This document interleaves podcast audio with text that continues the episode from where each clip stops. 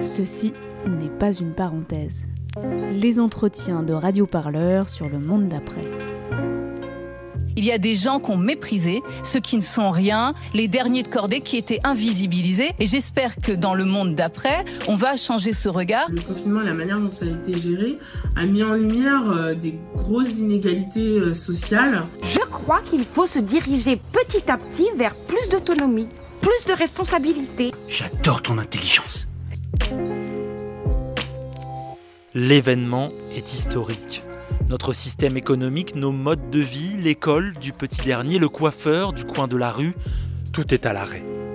Tout s'est immobilisé, confiné, bien obligé face à un micro-organisme, un virus moteur d'une pandémie, une maladie qui pour la première fois de mémoire d'humain s'est répandue sur toute notre planète. Face à cela, la politique, le financier, l'économique rêvent d'un simple passage à vide, d'un arrêt brutal qui n'empêchera pas tout de reprendre comme avant. Pourtant, de semaine en semaine, de milliards en milliards, de relance en relance, l'évidence s'impose. Ceci n'est pas une parenthèse. Tout est changé par le virus, les dogmes sont enfin ébranlés, les débats sont à nouveau ouverts. Et ces voix, ces revendications, ces exigences qui s'élèvent pour penser un monde différent et pointer les errements de l'actuel, on vous propose de les entendre sur Radio Parleur. Ceci n'est pas une parenthèse, c'est une série d'entretiens menés par notre rédaction avec celles et ceux qui pensent déjà à l'après. Des discussions en trois parties pour penser l'après-pandémie. Qu'est-ce qui s'arrête? Qu'est-ce qui s'accélère? Et comment ne pas la refermer, cette parenthèse? Épisode 1, Gwenaël Ricordo, une voix pour les prisonnières. Première partie, ce que la crise accélère. Alors bonjour Gwenola Ricordo et merci pour votre disponibilité. Bonjour. Pour vous présenter en quelques mots, vous êtes chercheuse, vous exercez comme professeure assistante à la California State University Chico aux États-Unis. Euh, vos recherches portent sur le système pénal, vous avez mené des travaux sur les proches des détenus ou encore sur la sexualité en prison. Vous êtes militante euh, abolitionniste et vous êtes aussi l'autrice de Pour elle toutes, Femmes contre la prison, paru en novembre 2019. Pour commencer, euh, depuis plusieurs semaines, on parle de manque de gants, de gel dans des prisons qui sont surpeuplées. Les activités sont aussi réduites. Quelle considération est apportée aux détenus pendant cette crise?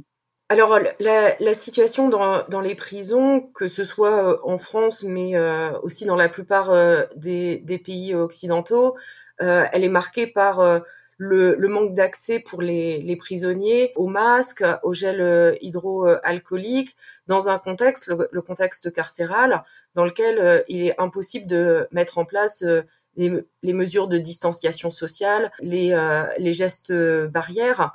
Donc, on peut dire que c'est ça actuellement la situation avec bah, des formes d'impréparation qui sont à l'exemple de ce qu'on voit dans le reste de la société et après, ce, que l'on sait euh, lorsque euh, on connaît la prison, qu'on travaille sur euh, la, question des, soins en prison, c'est que à la fois les, prisonniers sont dans leur ensemble une population fragile d'un point de vue médical.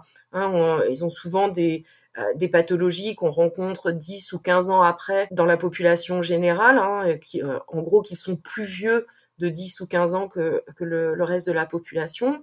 Et puis l'autre caractéristique de, la santé euh, en prison, c'est la difficulté d'accéder euh, à des soins et des soins qui sont pas toujours équivalents à ceux euh, auxquels peuvent accéder les personnes qui sont à l'extérieur. Vous vous positionnez contre le système pénal dans son ensemble, c'est-à-dire la police, les tribunaux et la prison. pour la police, les contrôles abusifs et les violences policières continuent avec le confinement. Euh, justement, comment cette, institution elle est renforcée en ce moment et quels sont les risques que cela comprend? Alors le, travail euh, policier qui s'exerce en particulier sur le, contrôle euh, du respect des, mesures de confinement, les, violences policières nous montrent la fonction sociale de, la police et peut-être permettrait d'avoir plus de réflexion critique sur ce, ce travail policier. ça montre Hein, que le, maintien de l'ordre ne peut pas être pensé sans euh, l'usage de la, violence par, euh, par la police. On le voit évidemment en particulier dans, les quartiers populaires, hein, surtout depuis euh, quelques jours, hein, avec certaines violences policières particulièrement graves. Et vous dites que le système pénal fonctionne bien du point de vue du capitalisme et du suprémacisme blanc et qu'il contribue au contrôle des classes populaires et des personnes racisées. Euh, justement, comment ces rapports de domination ils sont reproduits dans le système pénal et comment le confinement les met en exergue?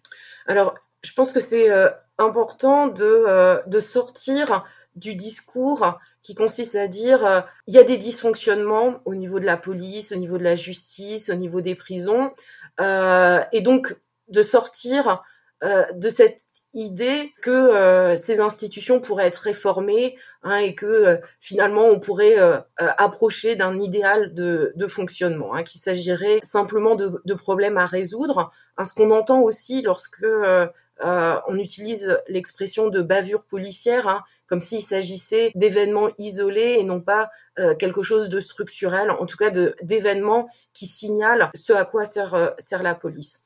Donc de dire euh, oui, bah, ces institutions, ces institutions euh, d'État qui s'inscrivent dans un, dans le système capitalisme, dans des, rapports euh, inégalitaires, fonctionnent bien hein, de, ce point de vue-là et fonctionnent, par exemple pour pour la prison, dans son rôle de discipline des, populations, des couches populaires, des personnes racisées issues de, de l'immigration et, et de l'histoire coloniale.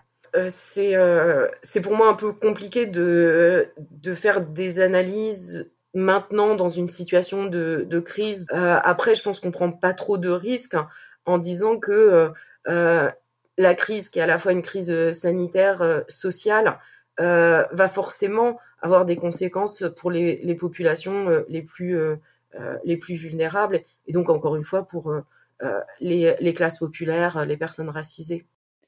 Dans Pour elles toutes, vous expliquez que le maintien des liens avec une personne incarcérée passe par les visites, la correspondance et les appels téléphoniques. Les parloirs ont été supprimés le 18 mars dernier, et en quoi cette suppression pose problème selon vous? Alors, le, les problèmes posés par, euh, par la suppression des, des parloirs, ils sont nombreux, ils se posent euh, à la fois pour les personnes détenues et pour euh, pour leurs proches. Euh, les parloirs, c'est à la fois un moment de rencontre, de, de, de soutien moral pour les personnes qui sont dedans, mais aussi pour celles qui sont dehors. C'est aussi et notamment dans les maisons d'arrêt, le moment où les proches apportent du linge. Hein, le, ou retire du linge hein, pour, euh, pour, le, pour le laver. Donc c'est un moment de, à la fois euh, d'échange, mais aussi euh, de solidarité et de solidarité euh, euh matérielle. Puis c'est un moment aussi qui euh, échappe beaucoup plus que le téléphone et, et le courrier euh, à la surveillance de, de l'institution. Hein. Il y a des choses qu'on dit au parloir et qu'on ne euh, qu'on n'écrit pas ou qu'on ne dit pas euh, au, au, téléphone. Et puis, bien évidemment, tout à chacun peut bien imaginer la différence qu'il y a entre se téléphoner et être en présence d'être d'être cher.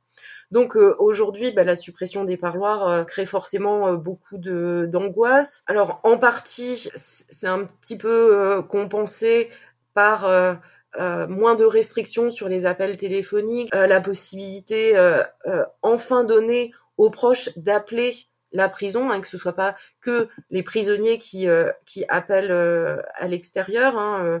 alors c'est très insatisfaisant parce que c'est sous forme de, de messages, hein, comme un répondeur téléphonique. Déjà en dehors des, des époques comme aujourd'hui, lorsqu'on a des, des, proches incarcérés, on se soucie souvent hein, de, de, leur santé, des problèmes éventuels qu'ils pourraient avoir en détention. Donc aujourd'hui, dans, dans le contexte à la fois sanitaire, mais aussi des mouvements de prisonniers, il y a pour les proches euh, énormément d'angoisse. Vous soulignez aussi que tout le monde n'a pas la même maîtrise, le même accès à la langue. Est-ce que ça a un effet sur le contexte actuel? Ah, Ça a un effet parce que euh, lorsqu'on regarde euh, qui utilise les courriers, qui utilise le téléphone, qui utilise les parloirs, bah, on voit que ces pratiques-là sont aussi liées à des, à des compétences, à des compétences linguistiques, aussi à des compétences sociales. C'est compliqué de maintenir une correspondance. C'est aussi compliqué euh, de faire reposer un lien social sur euh, sur le téléphone. Je pense que euh, aujourd'hui, euh, euh, nombreuses personnes qui qui ont la chance d'être confinées se rendent compte aussi des, de ce que ça signifie d'être relié aux autres uniquement par par le téléphone. Et, ça, donc les, prisonniers le, savent bien. Hein. On peut partager des moments au téléphone, mais on les partage encore mieux au parloir et encore mieux à l'extérieur. Ceci n'est pas une parenthèse. Les entretiens de radioparleurs sur le monde d'après. Plus rien ne sera jamais comme avant. Mais tout doit rester comme avant. Une petite partie de biche volet? Vous vous trompez lourdement si vous pensez qu'en réalité, le monde d'après, on verra après. Deuxième partie, ce que la crise met à l'arrêt. Vous devriez préparer le monde d'après si tant est que vous y croyez vraiment, déjà dans ce plan d'urgence, et c'est pas le cas. Ça, c'est ce qu'on va voir. Avec le confinement, la justice et les tribunaux fonctionnent au ralenti. Ça engendre par exemple des reports d'audience ou des prolongements de détention provisoire. Quelles incidences et conséquences cela peut-il avoir selon vous?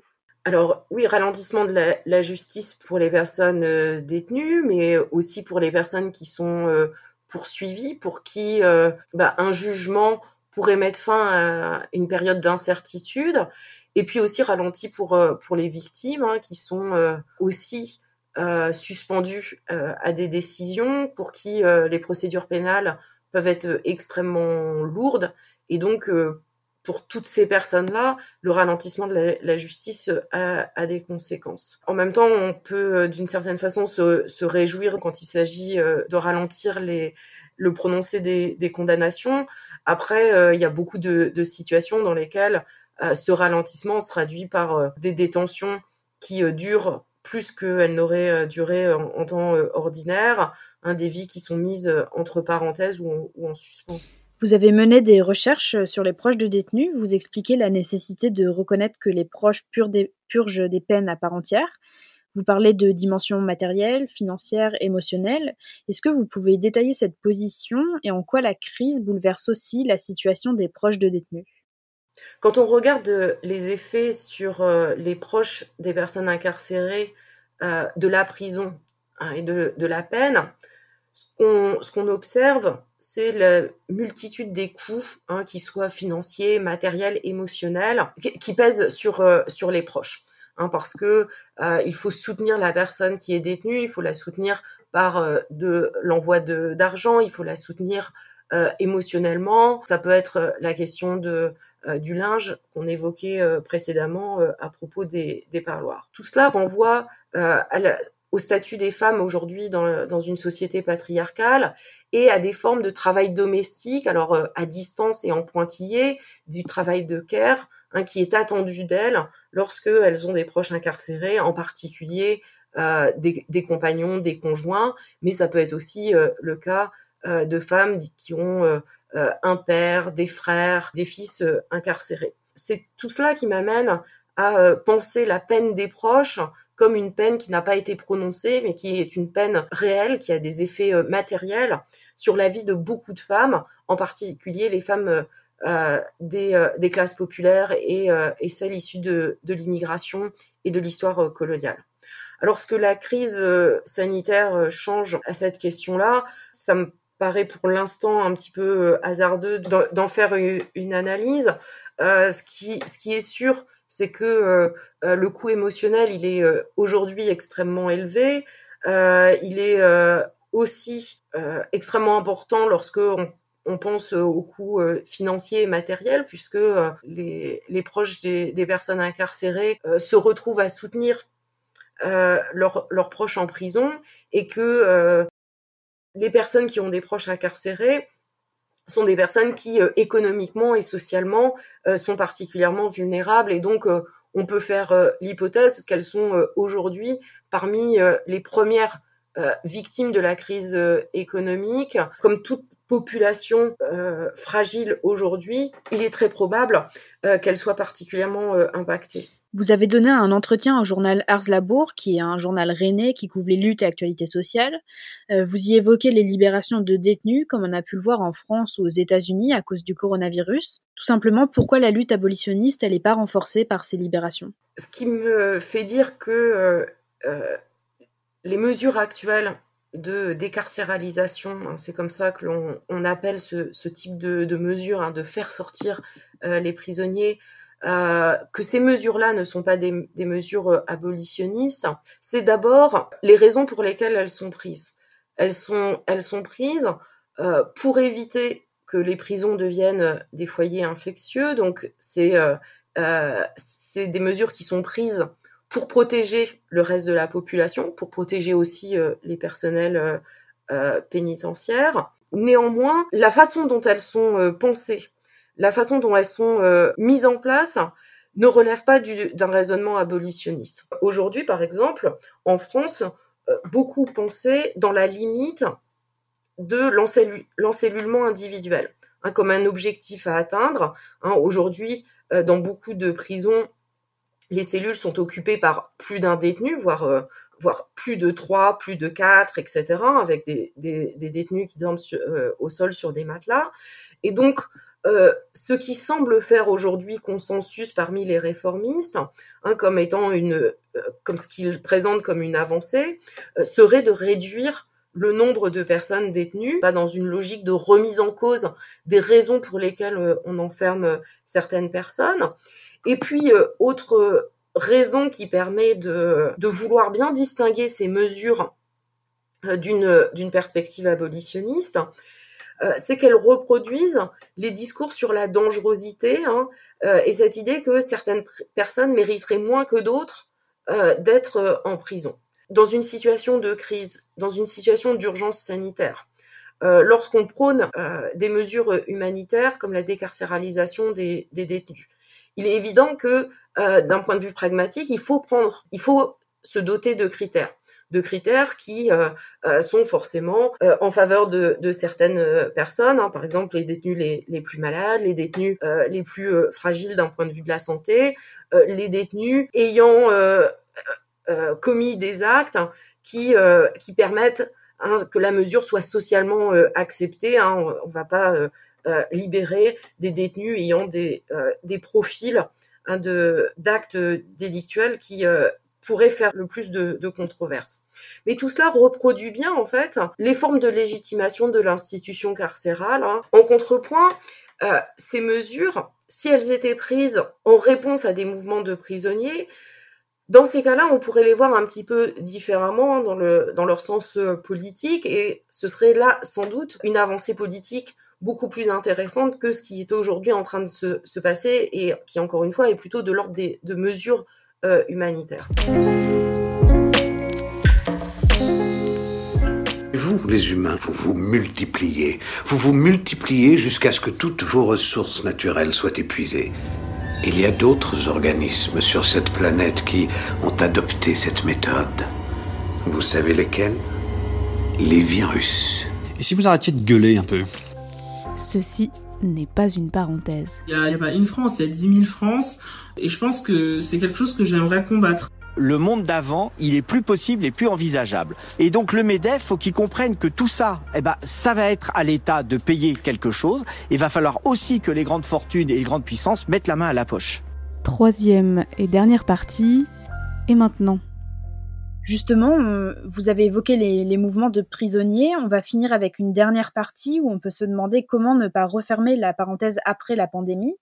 Euh, les conditions carcérales ont déclenché plusieurs révoltes. En Italie, une vingtaine de prisons se sont soulevées. Il y a eu au moins 12 morts et une soixantaine de blessés. En France, euh, des appels à bloquer les prisons ont circulé et des mutineries ont éclaté. Quelle vision vous portez sur ces événements et est-ce qu'ils peuvent participer à la lutte anticarcérale? Il est vrai que les, révoltes de prisonniers sont des moteurs dans, l'histoire des, prisons. Mais euh, les révoltes ne sont pas toujours suivis d'acquis euh, pour, euh, pour les prisonniers, pour de multiples raisons, à commencer par ce qu'on décrit dans l'histoire des, prisons, par l'existence de cycles, hein, de cycles de révolte et de reprise en main des, détentions, et les mesures coercitives qui peuvent euh, euh, suivre les révoltes peuvent être parfois tellement sévères qu'on en revient, que, que la situation qui découle de cela est moins avantageuse que euh, ce qu'il y avait avant les, avant les révoltes. Je pense qu'il est quand même nécessaire de se redire que les révoltes en prison sont des moments d'extrême violence. La, il y a eu 12 prisonniers qui ont été tués en Italie. La plupart sont morts d'overdose. C'est quelque chose aussi qui a extrêmement souvent dans les dans les moments de, mutinerie, des règlements de compte, hein, des, violences entre détenus. Pour l'instant, il est difficile euh, de, de, penser qu'il y en aura forcément des acquis. On peut espérer que ces mouvements mettent une forme de pression pour euh, euh, obtenir davantage de libération. Et dans ce cas-là, il y aura un acquis, hein, il y aura un acquis collectif euh, d'avoir obtenu des libérations suite à des mobilisations collectives. Par contre, ce qui est extrêmement préoccupant à moyen terme, avec la certitude que nous allons être dans une crise économique extrêmement grave, c'est que on sait que les, prisons et la condition de, vie en, détention est toujours impactée par ces crises économiques hein, et qu'il y a, il y a une forme de règle implicite hein, que euh, la sociologie de, la prison évoque sous l'expression de euh, principe de moindre éligibilité, cette idée que euh, les prisonniers ne peuvent pas être traités mieux que les parties les plus vulnérables des classes populaires. Hein, et donc, on peut s'attendre avec une récession économique, avec euh, des réformes qui risquent d'être à la fois euh, réactionnaires et aussi impacter les, les, couches populaires, que aussi dans les prisons, euh, cette récession ait des effets. Euh, vous expliquez aussi que les résistances dans les prisons pour femmes sont souvent invisibilisées. Quels sont les facteurs qui favorisent cette euh, invisibilité? L'invisibilité des, des, luttes euh, des prisonnières, elle, elle, tient à, à, plusieurs facteurs. Tout d'abord, il y a une, euh, une responsabilité des, mouvements sociaux, mais aussi des, médias, qui s'intéressent toujours davantage euh, aux prisons pour hommes qu'aux, prisons pour femmes. La question des, femmes incarcérées est une question euh, assez souvent marginale. Elle est traitée par les journalistes essentiellement euh, sous l'angle de la maternité, hein, des, euh, femmes incarcérées avec leurs bébés, euh, des accouchements en prison, euh, et très rarement sous, d'autres angles. Certes, elles sont beaucoup moins nombreuses que, les hommes incarcérés. En France, comme dans la plupart des pays occidentaux, elles représentent moins de 5% des personnes qui sont incarcérées. Et puis, euh, c'est le deuxième aspect euh, important de la question, les détentions pour femmes sont très différentes des détentions pour, euh, pour hommes. Dans les rapports sociaux qui existent entre euh, personnel de surveillance et personnes euh, détenues, avec des formes de maternage, un des, surtout entre les, surveillantes et les, et les prisonnières, qu'on ne connaît pas du tout dans les, dans les prisons pour hommes. Alors, ce, ces formes de maternage, elles sont liées à la façon dont les, les femmes euh, délinquantes et les femmes prisonnières sont, sont pensées. Elles sont pensées euh, essentiellement comme étant des personnes euh, qui doivent être aidées, hein, des personnes qui ne sont pas tout à fait responsables des actes qu'elles ont euh, qu'elles ont commises. On va souvent entendre dire euh, d'une femme que euh, si elle se retrouve en prison, c'est bien lié à son son milieu social, un parcours d'exclusion, à un homme de son entourage qui, l'a manipulé, etc. Donc c'est ce que euh, la, sociologie euh, de la justice euh, évoque sous le terme de paternalisme judiciaire, hein, cette, façon de considérer que les femmes sont un petit peu moins responsables. Pourquoi il fallait mettre cette question donc dans ce contexte? C'est parce que les femmes qui sont en prison n'ont pas le même rapport à la fois à l'institution et au personnel de surveillance les hommes euh, incarcérés.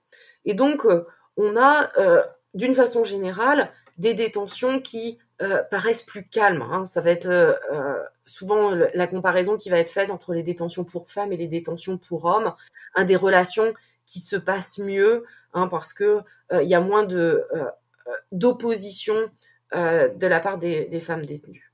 Mais une fois qu'on a dit ça, on invisibilise d'une certaine manière euh, la façon dont les femmes résistent. Et là aussi, c'est euh, quelque chose que l'on euh, que l'on que l'histoire des femmes nous a apprise, c'est que les femmes et les hommes ne résistent pas de, de la même manière parce que aussi leurs ressources, leurs ressources hein, dans le dans l'organisation, dans les formes de mobilisation sont sont différentes.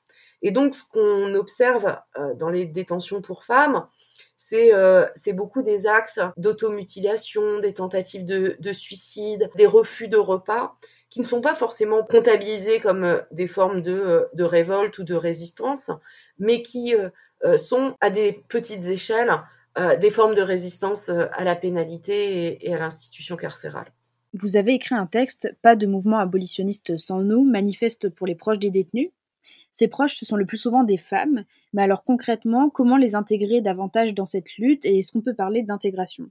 Si on pense euh, les proches de personnes détenues et les femmes comme devant être intégrées au, mouvement euh, abolitionniste, on oublie que euh, les femmes, en tant que proches de détenus, sont massivement impactées par l'existence de la prison. On invisibilise le coût social de la prison. Hein, et, du, système pénal. Le système pénal, hein, son objet, c'est bien au-delà des personnes qui sont incarcérées, hein, de, euh, de contribuer à la discipline des couches euh, populaires euh, en particulier. Et donc, pour moi, la première étape, c'est la reconnaissance des proches de personnes incarcérées comme étant des sujets politiques, des sujets politiques de la lutte abolitionniste. Les considérer comme des sujets politiques, ça implique de les sortir de ce rôle dans lequel ils sont souvent de, euh, de témoins hein, ou de, euh, de représentants des personnes incarcérées. Hein, on, voit souvent des, en particulier des, des, compagnes ou des mères de, détenus qui euh, donnent leur voix euh, pour leurs compagnons ou leurs fils. Donc sortir de cette euh, politique du témoin me semble important parce que le témoignage va souvent avec des formes de fétichisation. On parle souvent des, familles comme une entité qu'il ne faudrait pas contrarier, hein, qui serait politiquement pas aussi radicale que le, les mouvements euh, abolitionnistes ou en tout cas qui ne porteraient pas les mêmes idées, mais qu'il faudrait respecter parce que euh, famille de prisonniers. Et donc je pense que la reconnaissance des proches de détenus comme étant des, sujets euh, politiques doit permettre à la fois que des revendications de proches soient, soient portées et puis de politiser la question des, proches de détenus. Hein, pas simplement en faire euh, des récits de, euh, de la douleur, de la souffrance, de la condition des proches de, de détenus. Est-ce qu'on peut penser une prison plus adaptée à la pandémie, notamment en termes de budget qui leur est accordé? La première et plus, la plus importante mesure qu'on doit prendre euh, face à la pandémie pour les prisonniers, c'est celle de leur libération. Alors, leur libération, et en même temps en leur garantissant un logement, des ressources, des soins à leur sortie. Je pense que ce serait une erreur de simplement libérer euh, les personnes incarcérées.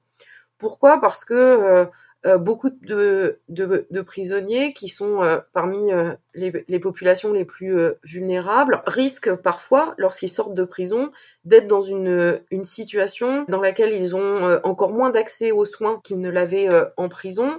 en France, ça peut être le cas, mais c'est euh, euh, c'est euh, somme toute assez limité. Mais il y a déjà aux États-Unis des situations extrêmement dramatiques parce que en fait, lorsqu'on procède à des libérations massives de, de, prisonniers, il va y avoir beaucoup de personnes qui se retrouvent purement et, et simplement SDF.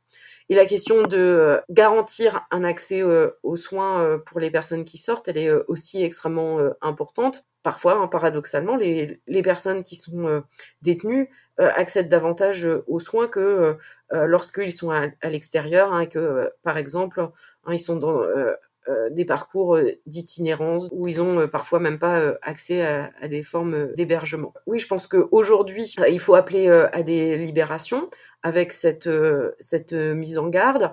je pense qu'il est aussi extrêmement important de critiquer euh, la forme que peuvent prendre ces libérations lorsque, euh, euh, en fait, il s'agit de libération anticipée avec contrôle judiciaire, port du bracelet électronique, etc.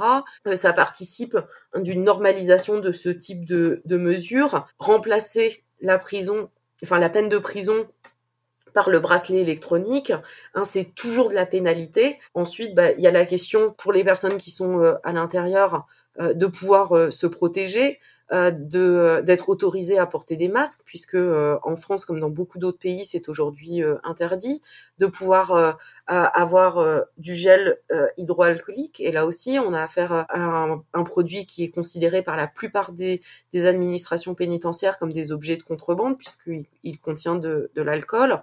Et puis, il y a la question de l'utilisation des prisonniers dans cette crise euh, sanitaire et, économique. Hein, on a déjà vu euh, dans les prisons françaises, mais pas que euh, que dans les prisons françaises, que les, les prisonniers sont mis au travail pour fabriquer des, des masques avec des salaires qui sont tout à fait dérisoires. le travail en prison n'inclut pas des congés payés, un droit à la retraite, des accidents de travail, des arrêts maladie, euh, les congés maternité, etc., etc.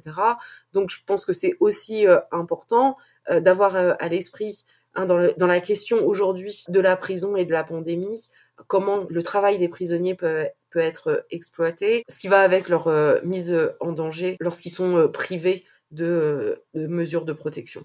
Et l'autre enjeu de, de l'épidémie aujourd'hui en prison, c'est le recours à des formes d'isolement. C'est-à-dire que euh, jusqu'à présent, on avait euh, en France les quartiers d'isolement, les quartiers euh, disciplinaires, comme dans la plupart des, autres pays. Mais aujourd'hui, hein, le, le, traitement des, personnes en détention, les mesures de confinement à l'intérieur des, prisons risquent de banaliser le recours à des formes d'isolement. Hein, on voit des établissements entiers ou des quartiers entiers qui vont être sur des régimes euh, d'isolement beaucoup plus strict. Cette question du recours à l'isolement, de la banalisation des mesures euh, d'isolement strict, doivent euh, être dans nos esprits lorsque on pense à la fois aux revendications et à la situation des prisons aujourd'hui. Pour finir, des inquiétudes peuvent émerger dans cette société du Covid-19 sur l'aspect écrasant de ce monosujet coronavirus et sur la surveillance accrue. Est-ce qu'on doit aussi s'inquiéter d'un risque d'augmentation des incarcérations?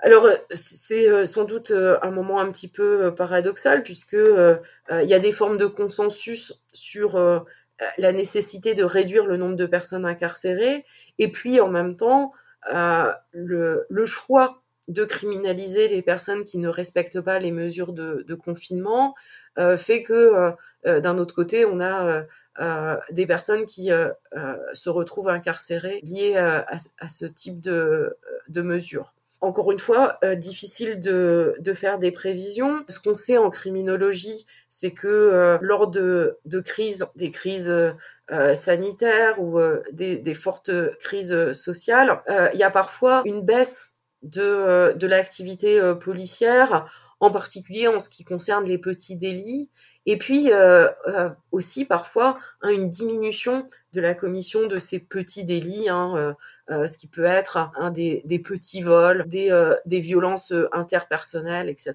Hein. Donc, ce qui est difficile aujourd'hui de, de dire, c'est bah, dans quelle mesure l'activité policière va augmenter ou au contraire se réduire, de quelle façon elle va se réorienter.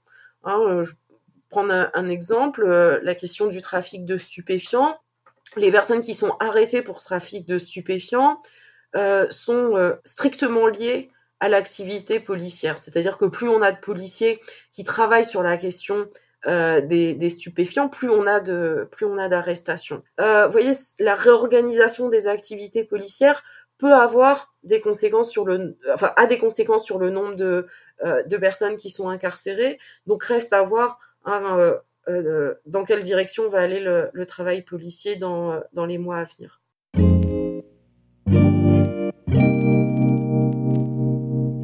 Radio Parleur, le son de toutes les luttes. Écoutez-nous sur radioparleur.net.